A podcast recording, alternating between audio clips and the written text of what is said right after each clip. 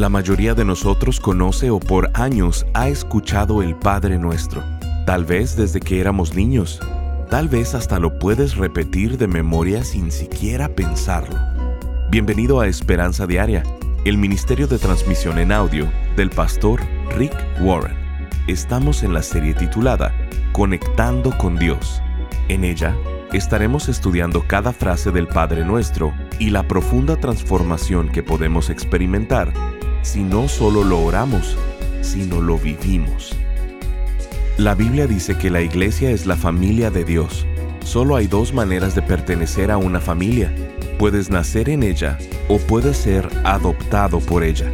El día de hoy en Esperanza Diaria el pastor Rick nos explica que Dios ha hecho ambas cosas por ti se llama nacer de nuevo y ser adoptado por la familia de Dios. Escuchemos al pastor Rick en la parte final de la enseñanza titulada Necesitas conectarte. Esta es la cuarta metáfora. Dios dice, quiero que entiendas lo importante que es estar conectado espiritualmente en el cuerpo, a un edificio, a una rama, pero también el nacer a una familia. Esta es mi descripción favorita de la iglesia, porque no necesitas ninguna explicación. Somos la familia de Dios. Solo hay dos maneras de entrar a una familia. Puedes nacer en ella o puedes ser adoptado por ella. Esas son las dos maneras en las que entras a una familia. En la Biblia, Dios hace las dos por ti. Se llama nacer de nuevo y ser adoptado por la familia de Dios. Dios hace las dos. Lo genial de las leyes romanas durante el Nuevo Testamento era que podías echar de la familia a un hijo que naciera. Pero si adoptabas a un niño, estaba prohibido echarlo de la familia. Dios dice, no solamente naces de nuevo en mi familia, pero también te he adoptado. Así que no hay manera de que puedas ser echado de la familia. Eso es algo bueno, son buenas noticias, sin importar lo que hagas.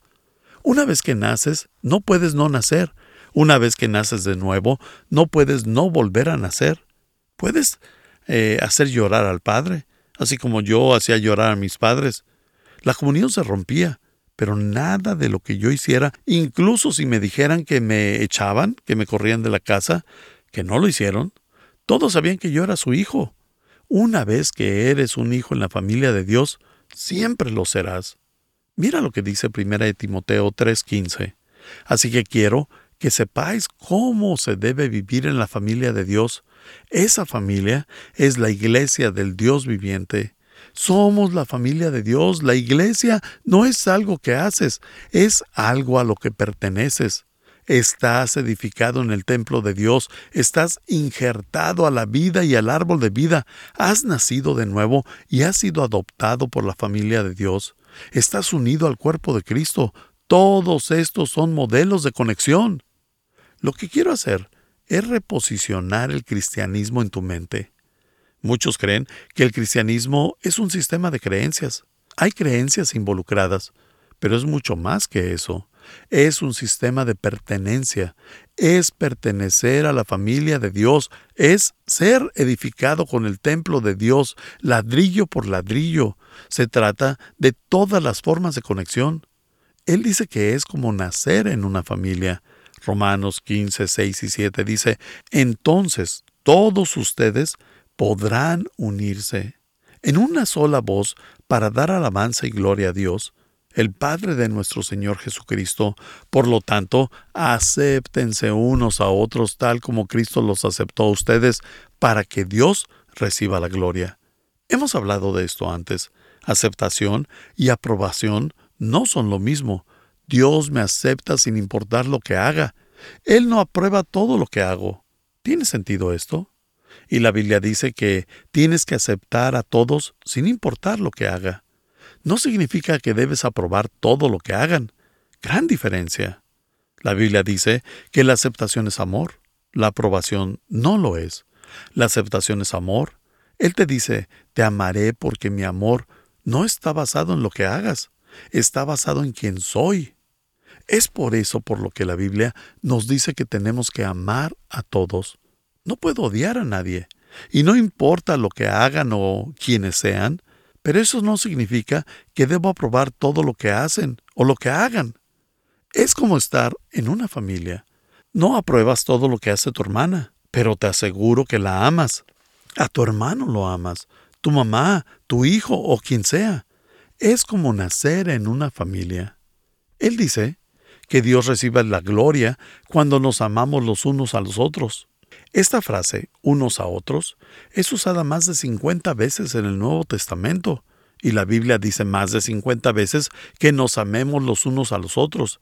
Dice que oremos unos por otros. Dice que nos cuidemos los unos a los otros, que nos sirvamos los unos a los otros, que nos saludemos, que nos demos aliento los unos a los otros.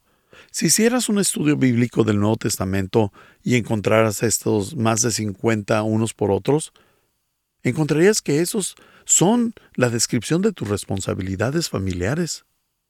¿Las estás haciendo? No puedes ser todo lo que Dios quiere que seas sin estar en la familia de Dios. No puedo cumplir con el propósito de Dios por mi cuenta. No puedo cumplir con el propósito de Dios para mi vida yo solo. Es absolutamente imposible, porque Dios quiere que aprendas a amar, amarlo a Él y amar a las personas. Eso significa que debes estar con otras personas. No lo puedes hacer solo. No puedes ser un monje en un monasterio en la cima de una montaña. Tienes que estar con otras personas, porque lo más importante es aprender a amar. Todo se trata de conexiones. Es por eso por lo que en esta iglesia, para ser un miembro de la iglesia de Saddleback, le pedimos a las personas que firmen un pacto. Todos los que son miembros de Saddleback han firmado el pacto de pertenencia. ¿Se acuerdan de lo que dice? Prometo amar a las personas de la familia de la iglesia. No tienen que agradarte, pero tienes que amarlos. Algunas personas son difíciles, pero tienes que amarlos. ¿Qué es el amor? Darle a las personas lo que necesitan, no lo que merecen.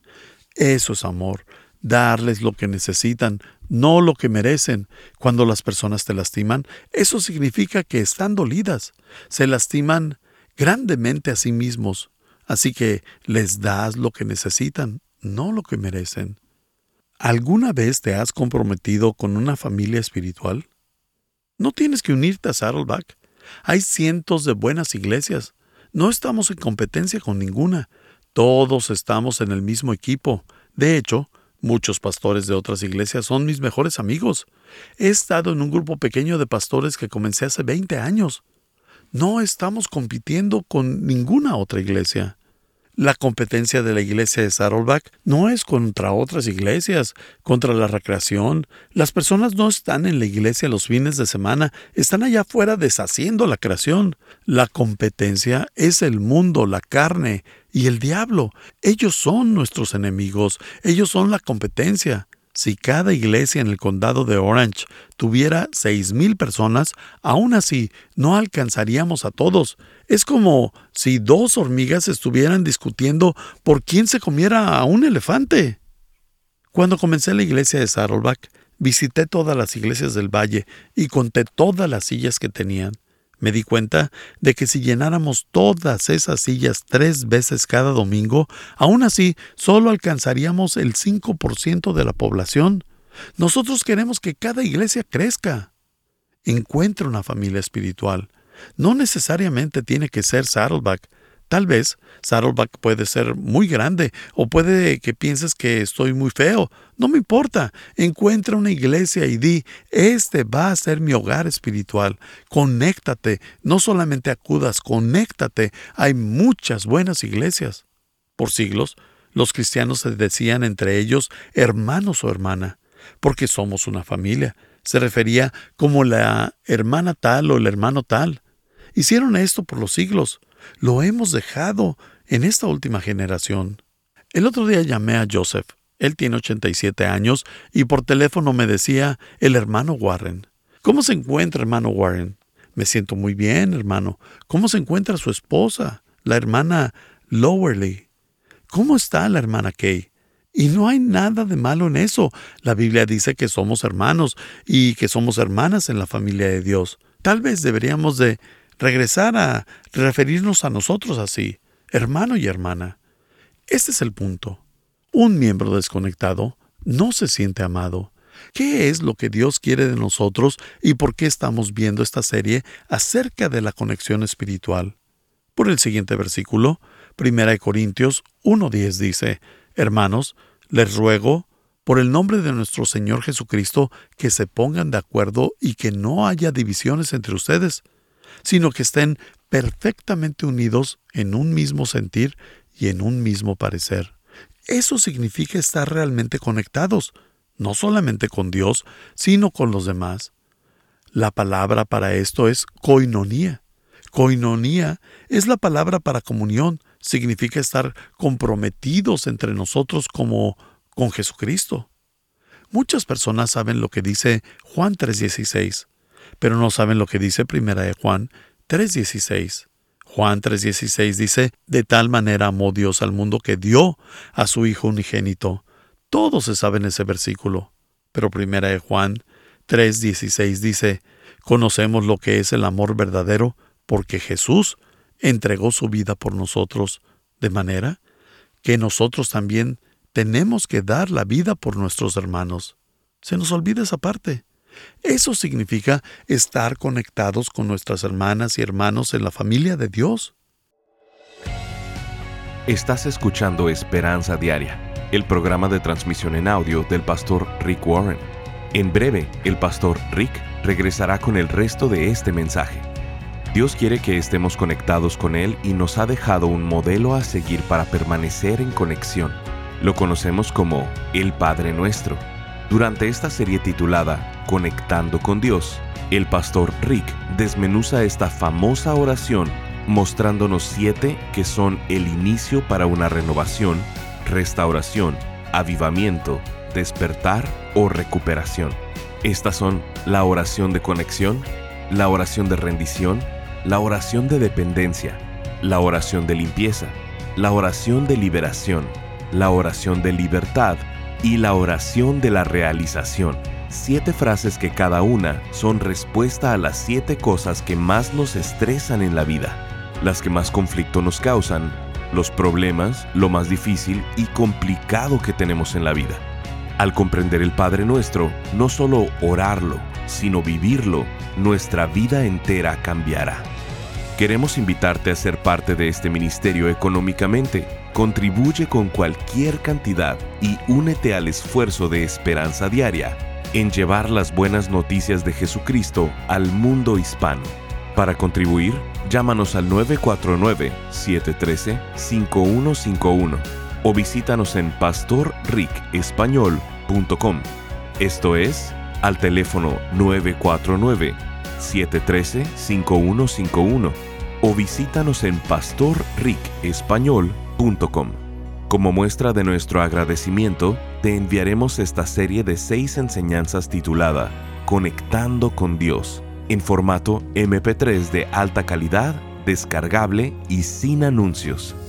Si quieres hacerle saber al pastor Rick la manera en que estas transmisiones han tocado tu vida, escríbele a esperanza.pastorrick.com. Ahora escuchemos al pastor Rick con el resto del mensaje del día de hoy. No puede ser todo lo que Dios quiere que sea sin estar en la familia de Dios. No puedo cumplir con el propósito de Dios por mi cuenta. No puedo cumplir con el propósito de Dios para mi vida yo solo. Es absolutamente imposible, porque Dios quiere que aprendas a amar, amarlo a Él y amar a las personas. Eso significa que debes estar con otras personas. No lo puedes hacer solo. No puedes ser un monje en un monasterio en la cima de una montaña. Tienes que estar con otras personas, porque lo más importante es aprender a amar. Todo se trata de conexiones. Es por eso por lo que, en esta iglesia, para ser un miembro de la iglesia de Saddleback, le pedimos a las personas que firmen un pacto. Todos los que son miembros de Saddleback han firmado el pacto de pertenencia. ¿Se acuerdan de lo que dice? Prometo amar a las personas de la familia de la iglesia. No tienen que agradarte, pero tienes que amarlos.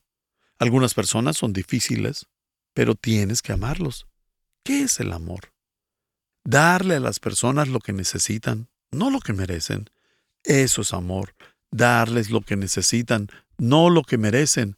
Cuando las personas te lastiman, eso significa que están dolidas, se lastiman grandemente a sí mismos, así que les das lo que necesitan, no lo que merecen. ¿Alguna vez te has comprometido con una familia espiritual? No tienes que unirte a Saddleback. Hay cientos de buenas iglesias. No estamos en competencia con ninguna. Todos estamos en el mismo equipo. De hecho, muchos pastores de otras iglesias son mis mejores amigos. He estado en un grupo pequeño de pastores que comencé hace 20 años. No estamos compitiendo con ninguna otra iglesia. La competencia de la iglesia de Saddleback no es contra otras iglesias, contra la recreación. Las personas no están en la iglesia los fines de semana, están allá afuera deshaciendo la creación. La competencia es el mundo, la carne y el diablo. Ellos son nuestros enemigos, ellos son la competencia. Si cada iglesia en el condado de Orange tuviera seis mil personas, aún así no alcanzaríamos a todos. Es como si dos hormigas estuvieran discutiendo por quién se comiera a un elefante. Cuando comencé la iglesia de Saddleback, visité todas las iglesias del valle y conté todas las sillas que tenían. Me di cuenta de que si llenáramos todas esas sillas tres veces cada domingo, aún así solo alcanzaríamos el 5% de la población. Nosotros queremos que cada iglesia crezca. Encuentre una familia espiritual.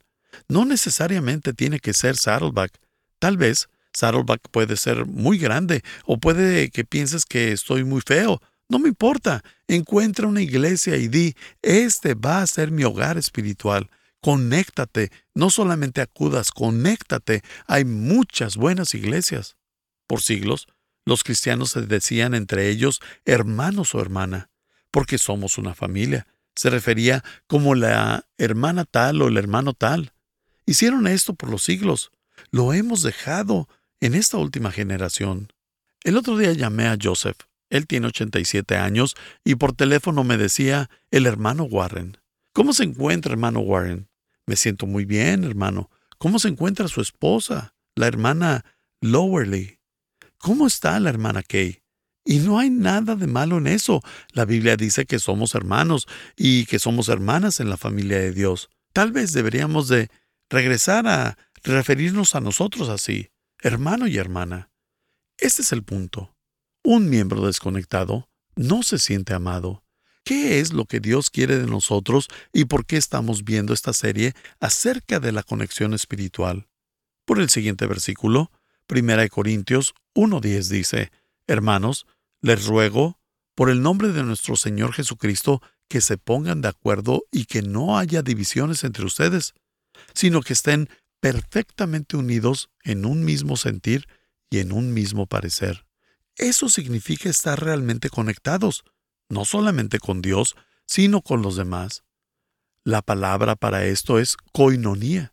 Koinonía es la palabra para comunión, significa estar comprometidos entre nosotros como con Jesucristo. Muchas personas saben lo que dice Juan 3:16 pero no saben lo que dice Primera de Juan 3.16. Juan 3.16 dice, de tal manera amó Dios al mundo que dio a su Hijo unigénito. Todos se saben ese versículo, pero Primera de Juan 3.16 dice, conocemos lo que es el amor verdadero porque Jesús entregó su vida por nosotros, de manera que nosotros también tenemos que dar la vida por nuestros hermanos. Se nos olvida esa parte. Eso significa estar conectados con nuestras hermanas y hermanos en la familia de Dios.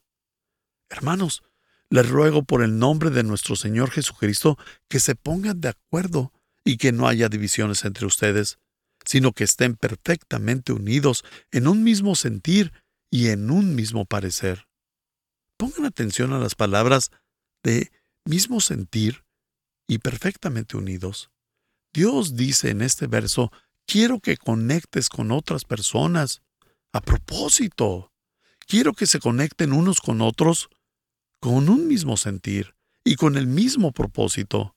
A eso le llamamos conexión conducida con propósito.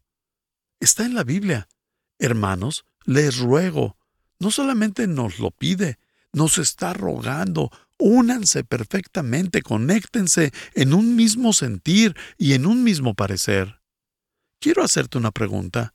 De todos los lugares en los cuales pudieras vivir, Dios te trajo aquí, viendo lo que esta familia de la fe te puede ofrecer. ¿Crees que Dios quiere que te mantengas desconectado? No. Mi pregunta para ti es esta.